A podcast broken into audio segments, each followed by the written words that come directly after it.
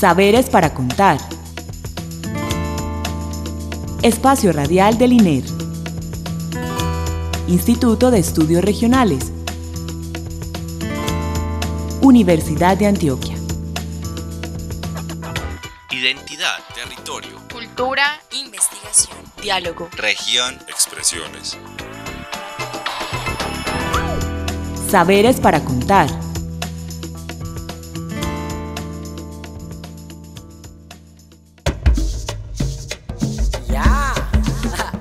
Esto es lo de nosotros. Cumbia y porro, modot, reggae, sai. Ay, bajo el cielo gris te lloré. Buenas noches, les habla Isabel González y hoy estamos emitiendo desde nuestra alma mater, la Universidad de Antioquia. Les enviamos un cordial saludo a los oyentes de Saberes para Contar, programa radial del Instituto de Estudios Regionales, iniciativa sonora que enlaza los territorios y los saberes en diálogo para la producción de conocimiento pertinente, crítico y transformador. Les damos la, la bienvenida a esta nueva emisión. Y tú, Dios bendito, que lo ve. Agradecemos a Beatriz Elena Mejía Mejía, directora de la emisora cultural Universidad de Antioquia, por este espacio. Saludamos a Nelson Ramírez, comunicador del INER, y agradecemos su edición en este programa. Continuamos con el tercer capítulo de nuestro especial que conmemora los 25 años de las labores del Grupo de Investigación y Estudios del Territorio GET en el que entre otros hemos venido conversando acerca de la memoria del grupo, las reflexiones acerca de sus trayectorias, su presente y la proyección hacia el futuro con el objetivo de visibilizar esa producción de conocimiento que ha aportado profundamente a lo que el Instituto de Estudios Regionales es hoy y no solo como al interior de la universidad, sino a las regiones en las que ha trabajado como Urabá, Bajo Cauca, el Oriente Antioqueño. Para nosotros es un gusto tener a los invitados que tenemos y vamos a hablar hoy con dos invitados de lujo, pero además tenemos un moderador que es el profe Andrés García con el que hemos estado haciendo este especial, quien le dará la entrada y nos presentará con quienes tendremos esta conversa para que nuestros oyentes conozcan mucho más de lo que es este grupo y los caminos que ha tenido. De mi pueblo quiero ver a mis nietos correr. Eh, buenas noches para todos los que nos escuchan. Muchísimas gracias Isabel y Nelson por acompañarnos en este especial de conmemoración del grupo. Hoy tenemos pues a dos invitados de lujo. La profesora Luceli Villegas Villegas, historiadora de la Universidad de Antioquia, eh, quien participó en la creación del instituto y del grupo, eh, que coordinó durante varios años la especialización en teorías, métodos y técnicas de investigación social y fue directora de nuestro instituto entre 2006 y 2011. Y al profesor Alejandro Pimienta Betancur, sociólogo eh, de nuestra universidad, doctor en educación, que actualmente eh, es nuestro director. Eh, buenas noches Luceli, buenas noches Alejandro, muchísimas gracias por aceptar esta invitación al programa. Buenas noches a todos los radioescuchas y a todos los que sintonizan las emisoras de la Universidad de Antioquia. Eh, me place mucho estar hoy en esta conversación con Alejandro y, y Andrés y todos los demás que eh, hacen parte de este programa eh, y sobre todo en una celebración tan importante que es los 25 años del Grupo de Estudios del Territorio, que nosotros hemos denominado coloquialmente GET y creemos que es un grupo que le ha aportado muchísimo a la, a la universidad y al territorio, como lo podamos ver seguramente en el transcurso del programa. Muchas gracias. Buenas noches a Andrés, Isabel, Nelson. Qué gusto estar de nuevo acá. Un saludo muy especial a toda nuestra audiencia, especialmente a las personas que están en regiones. Y sobre todo un gusto conversar hoy con, con Luceli. Maravilloso aquí un poco recordar eh, lo que ha sido el grupo. Bueno, esperamos que esta conversación salga muy amena y muy reflexiva queremos invitarles a que nos cuenten un poco sobre ese momento en que cada uno de ustedes empezó a ser parte del INER y por supuesto del grupo Estudios del Territorio, Luceli desde ese tiempo fundacional sobre esos temas centrales que se trabajaban en, en investigación en aquella época y luego también Alejandro en ese momento posterior, ustedes trabajaron juntos en las líneas de investigación localidades, fronteras, luego Alejandro también jalonó una línea de espacio, subjetividad y ciudadanía que terminaron alimentando la política de investigación del Grupo Estudios del Territorio y del INER. Entonces cuéntenos un poco sobre eso, gracias. Bueno, de la experiencia que tenemos del inicio tanto del INER como de la línea de, y del grupo en general, pues hay muchos asuntos que son importantes volver nuevamente a retomarlos. Eh, el primer asunto es que eh, si bien el instituto fue creado en 1989, sin embargo desde el año 88, 87 ya se venía trabajando en temas regionales y en la propuesta de crear el instituto. Eh, se inició, digamos, dentro de la investigación, fue una época bien interesante, que es la década del 80, que es de toda la reflexión regional, de los planes regionales, de la elección popular de alcaldes, eh, muchos cambios, digamos, en esa reflexión que posteriormente orientó las líneas de investigación del instituto. Se inició con una investigación regional, especialmente en el oriente antioqueño, en un programa o una investigación que se llamó Determinantes Culturales para la Planeación, fue con Cornare, que entre otras, eh, en, para la década del 80 se crearon las corporaciones regionales y el, y el INER apoyó mucho a las corporaciones, tanto Cornare, Corpuraba y a otras corporaciones en este tipo de trabajos. Entonces se inició eh, ese proyecto y nos dimos cuenta, eh, por lo menos para el grupo de estudios del territorio o como un germen inicial, era que con las, los estudios y las reflexiones en los territorios nos dimos, eh, nos dimos cuenta de un gran localismo que hay en las regiones y a pesar de que se vea como un asunto regional y como de cierta homogeneidad, eh, ese localismo era muy fuerte. Incluso alguna vez se dijo que eso era una constelación, la región del Oriente era una constelación de localidades y era un poco por ver esos, esas, esas identidades tan fuertes en lo local y de ahí digamos que se empezó todo el proceso de reflexión sobre lo local y cómo articular lo regional con lo local y lo local nuevamente con lo regional. Y es desde el año 89 hasta el año 95 se elaboraron los primeros estudios de localidades eh, de esa primera línea, que después se fue configurando en los 90 como grupo de estudios del territorio con otras líneas, además como la de desarrollo regional, que fue una línea bastante fuerte en su inicio, y de planeación también de los territorios. Entonces es como el inicio de lo que soy el GED y de los avances que se han tenido.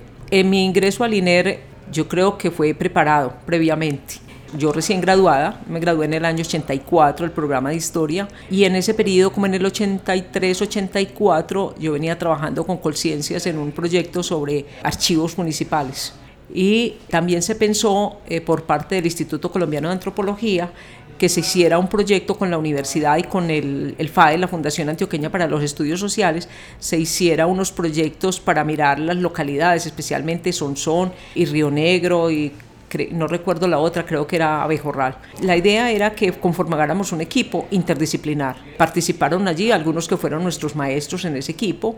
Estaba el profesor Hernán Henao, la profesora eh, Blanca Inés Jiménez, estaba Víctor Álvarez, eh, bueno, muchos profesores que ya tenían una trayectoria y varios de los recién graduados nos vinculamos a ese proyecto y algunos que después fueron eh, de acá de, del INER, como Clara Aramburo, María Teresa Arcila, eh, y empezamos a hacer un trabajo con el ICANN hasta el año 86, donde empezamos a, mirar como esos elementos de identidad de algunas regiones. Y una vez se crea el instituto en el año, o empiezan el germen de crear el instituto en el año 87, que se le hace la solicitud a la, al INER de, o, a lo que, digamos, como a ese germen de profesores para hacer esa investigación sobre el Oriente y nos llaman a muchos de esos que ya teníamos conocimiento previo del Oriente, que ya teníamos una experiencia en investigación y que veníamos trabajando eh, temas similares desde el año 1983. O sea, yo creo que hubo una preparación, un calentamiento, como dice uno, previo antes de ingresar al INER y entramos, eh, mi primer trabajo fue en febrero de 1987 eh, que fue a la facultad y después ya como instituto. Pero ese es como el origen de mi presencia en, eh, en este instituto.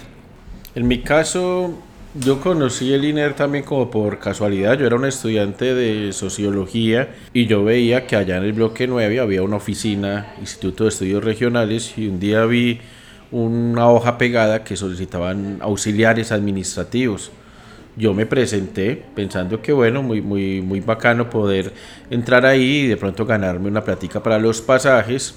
Y ya cuando preparándome para la entrevista, entonces empecé a buscar qué era el INER y me di cuenta que era un asunto de investigación, un centro de investigaciones regionales, entonces me entusiasmé mucho más y me entrevistó justamente el profesor eh, Hernán Henao eh, y me preguntó que bueno, que yo por qué quería estar ahí, yo le hablé que era un tema que me interesaba mucho en sociología, la investigación, bueno, entonces finalmente hicieron la selección y quedé. Bueno, yo estuve un par de años en ese rol como de, auxiliar y de monitor y poco a poco empecé a, mm, a, a, vincularme como apoyos administrativos a las investigaciones. Apoyaba la realización de encuestas, la sistematización en ese tiempo era con un SPSS, muy, de, las versiones de, de ese tiempo y ya cuando me estaba mm, graduando, a mí me interesaba mucho, yo, yo apoyaba también el tema de la especialización como monitor y veía que ahí se salían unas investigaciones y yo le dije, Luceli, yo me voy ya a graduar, porque no me tiene en cuenta para alguna de esas investigaciones? Yo ya he hecho como algunos pinitos y dio la casualidad que, habían, que iban a empezar una investigación sobre Cáceres, el estudio de la localidad de Cáceres. Entonces me dijo, bueno, eh, está como esa posibilidad, yo claro, de inmediato. Entonces el referente, ¿cuál era? Justamente el, el módulo de estudio de localidades que había escrito Luceli Villegas y Hernán Henao. Ya no sé, Luceli, si eso fue resultado de ese proyecto, eso que hicieron en, en Oriente, con Cornare, si eso fue resultado o eso fue antes de esos estudios. Entonces comenzamos el estudio de Cáceres y ese, en ese tiempo la localidad se entendía de una manera multidimensional, había que, entonces había un economista, que la dimensión económica de Cáceres, la dimensión histórica, había un, un historiador, la dimensión cultural, una antropóloga, entonces yo entraba como el sociólogo, me tocaba la dimensión eh, social, la organización social, y ese era el referente, por ahí me, me metí me gustó mucho. Yo creo que me fue más o menos bien porque después me llamaron para otra investigación. Ahí sí la formulamos y la apretamos a un CODI sobre Caucasia. Pero ya decíamos, ya, ya empezamos a hablar y con, con Luceli que nos lideraba en ese tiempo, decíamos, venga, eh, eh, ¿por qué no empezamos a pensarnos la localidad ya no de manera multidimensional y en la cual la identidad era como una suerte de síntesis, sino más bien hagámonos unas preguntas problematizadoras de otra perspectiva y desde ahí miramos las dimensiones. Entonces nos permitió trabajar ya en el 2001 la investigación de Caucasia y seguimos haciendo varias investigaciones entre el 2000 y 2005, 2007 incluso, sobre todo lo que fue la región del Bajo Cauca. Tal vez Luceli, como que los 90 fue el momento de, de las investigaciones sobre Oriente y de 2000 a 2005 fueron las investigaciones como de Bajo Cauca. Sí, en lo que dice Alejandro hay un elemento importante y es que se empezó a trabajar, el, eh, digamos, todas 26 localidades del oriente antioqueños, eh, incluidos algunas del, del, del, Magdalena Medio porque hacían parte de la corporación Cornari. Eh, con esta reflexión, en el año 95-96, el profesor Hernán Henao fue llamado al, al IFEX en Bogotá porque tenían la idea de crear una especialización para formar maestros en, teorías, métodos y técnicas de investigación social, porque la idea era eh, eh, cualificar a los maestros en investigación.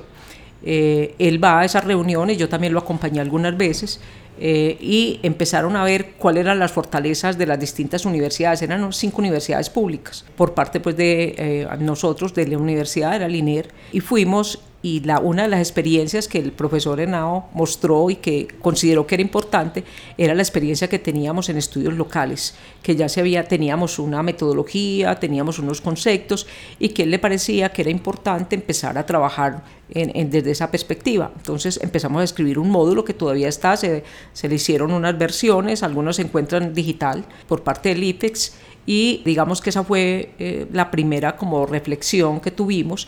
Posteriormente, del año 95 como hasta el 2000, empezamos a elaborar eso, a montar la especialización, empezó la especialización y ese módulo se aplicaba para los estudiantes como una línea de investigación. Entonces, muchos trabajos de investigación se hicieron en la línea de localidades en esa especialización. Y no solamente aquí en la universidad, sino que el profesor Hernán Henao y yo íbamos a varias universidades que nos invitaban a dictar el módulo, entonces estuvimos en la Universidad de Cartagena, estuvimos en la Universidad del Valle, en la UIS, en las otras universidades que tenían el programa.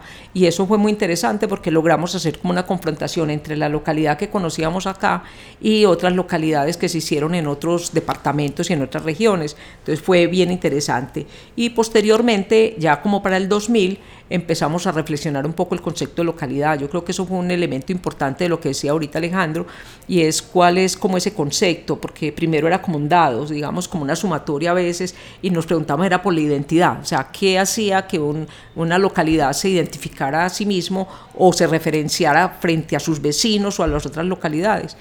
Y después empezamos a mirar más ese concepto de localidad, a revisar distintos autores, como el mismo eh, Luis González, que era un referente bien interesante, que en su experiencia, digamos, de de su estudio sobre el terruño, ¿cierto? sobre su pueblo en Michoacán, eh, y cómo él hablaba de las matrias para, para diferenciarlo de las patrias o de la, historia nacional. Miramos a Paduray, a, a Milton Dos Santos, o sea, muchos autores que trabajan lo local y sobre todo también en un proceso de reflexión un poco desde la, de la globalización. empezamos a definir un poquito más ese concepto y hacernos preguntas y muchas de las investigaciones fueron sobre una pregunta específica desde la localidad como eh, preguntarnos algo sin que eso fragmentara todo el, concepto.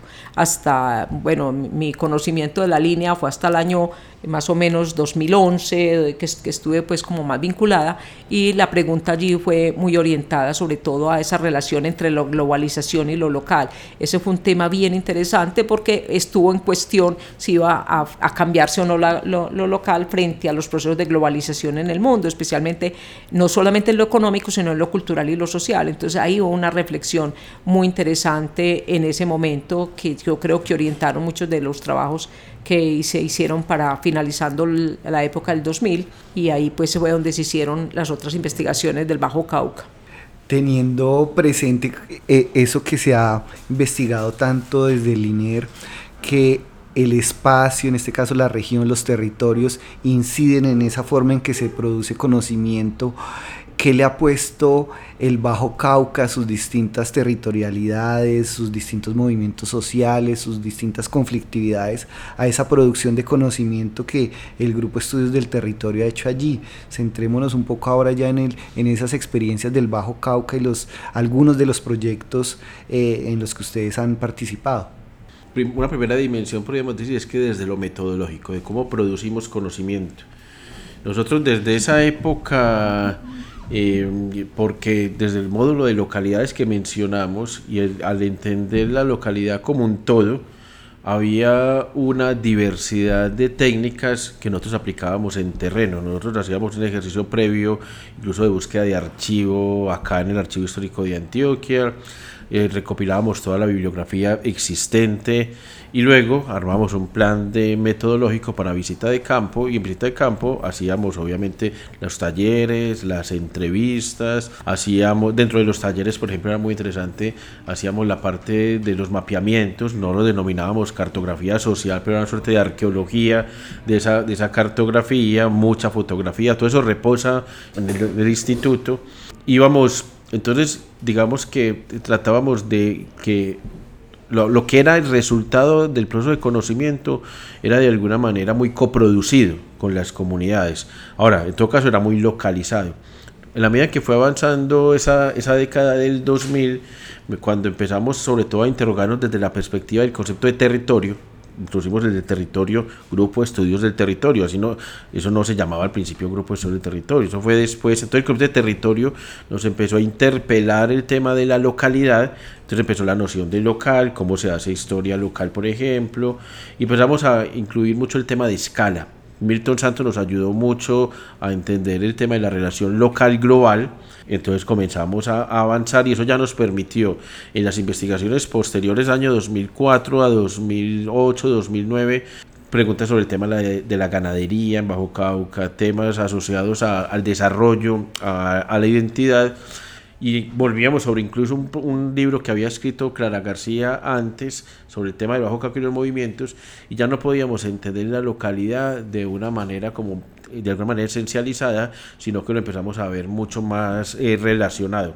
Entonces ahí lo que preguntabas Andrés, entonces ya no podíamos entender las localidades de Bajo Cauca sin lo que pasaba por ejemplo en el sur de Córdoba y toda esa dimensión digamos de los habaneros, de los sinuanos, todo lo que tenía que ver con el, con el norte, con el nordeste, entonces empezamos a tener unas visiones más relacionales de lo, de lo regional y más escalares también. Entonces yo creo que hubo un primer asunto fue ese, esa forma y esa metodología y, y, esos conceptos. Yo creo que a la par los actores sociales, porque nosotros trabajamos algunos eh, cursos y diplomados con personas, por ejemplo, de organizaciones sociales de allá, ellos también empezaron a entenderse así. Entonces yo creo que ahí es donde la cuestión de, de doble Recuerdo mucho la organización de mujeres, por ejemplo, y la organización de víctimas, cómo empezaron ellos a apropiar estas ideas de territorio, de lo local, y ya no de decir es que de la frontera para allá son los costeños y de la frontera para acá somos los antioqueños, sino trabajar más en red. Entonces yo creo, yo sí creo que de alguna manera el conocimiento producido académicamente empezó a generar territorialidades en algunos de esos actores sociales.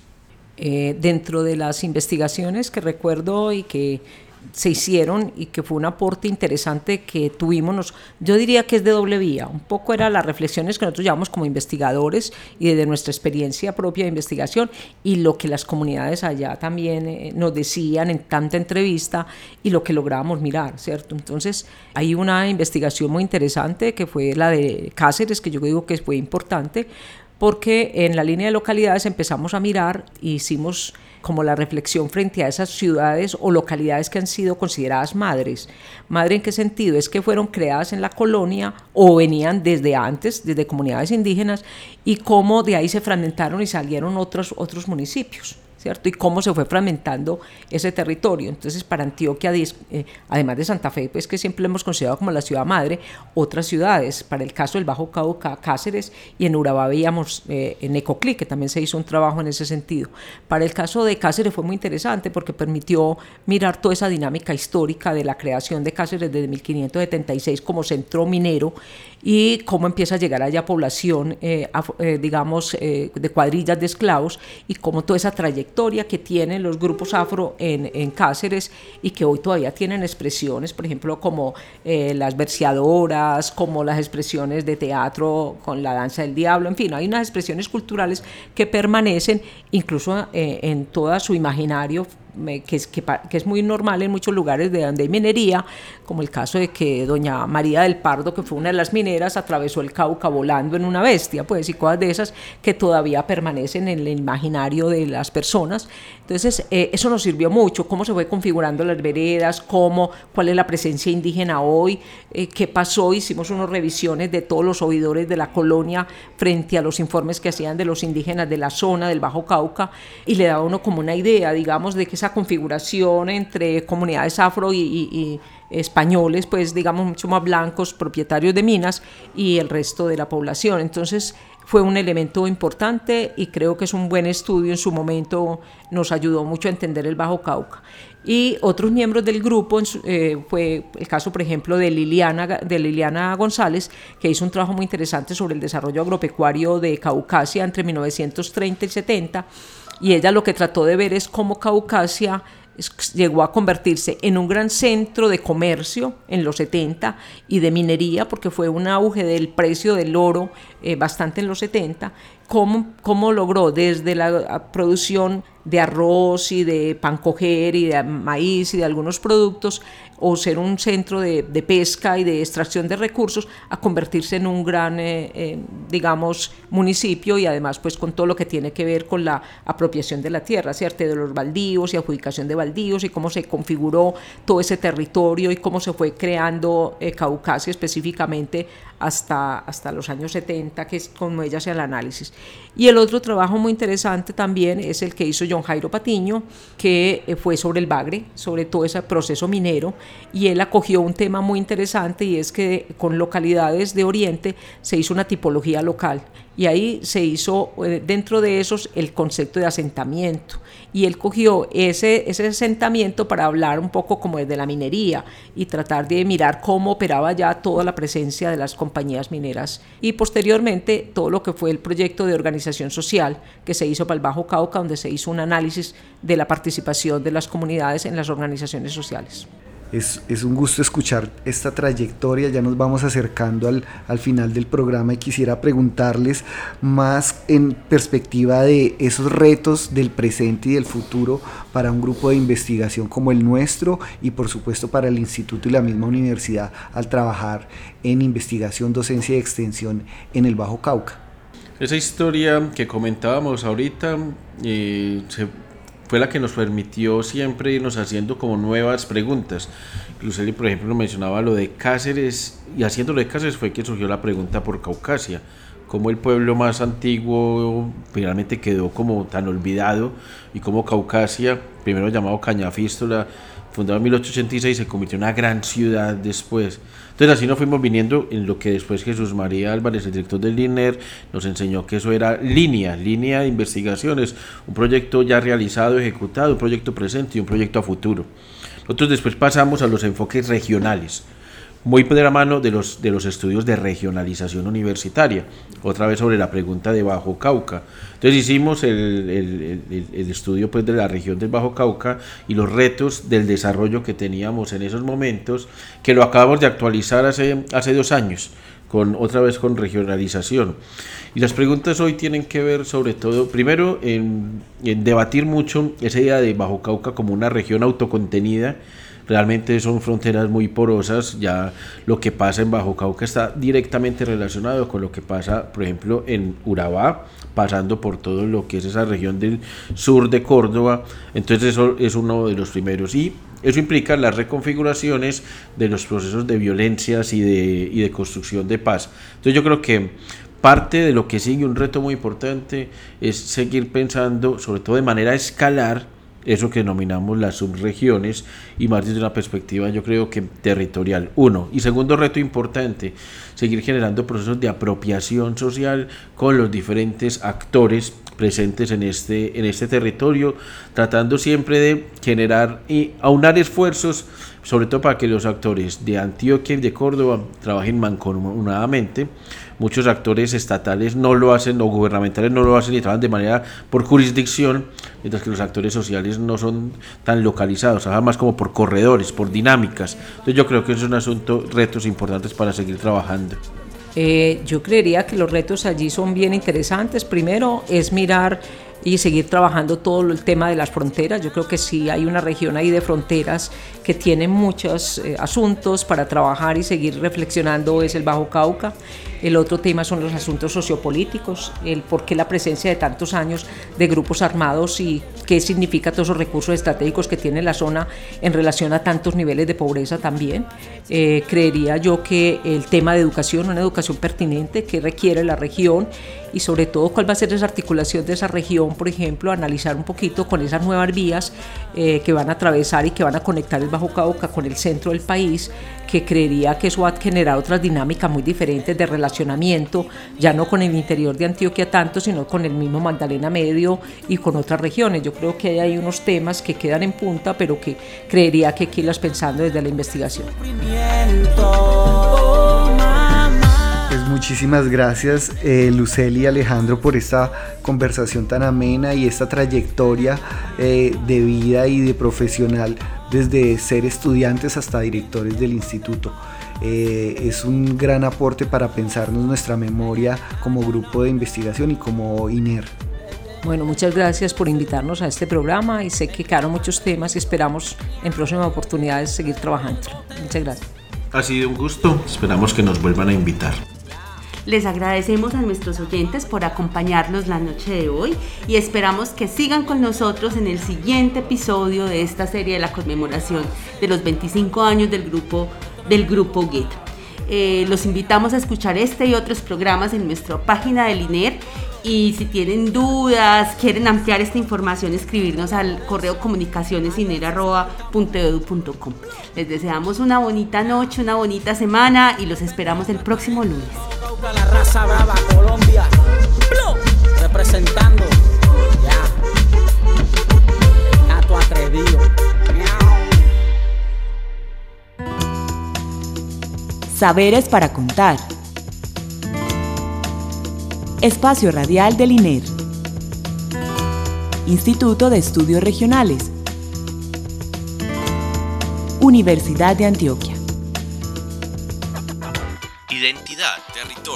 Cultura, investigación, diálogo. región, expresiones. Saberes para contar.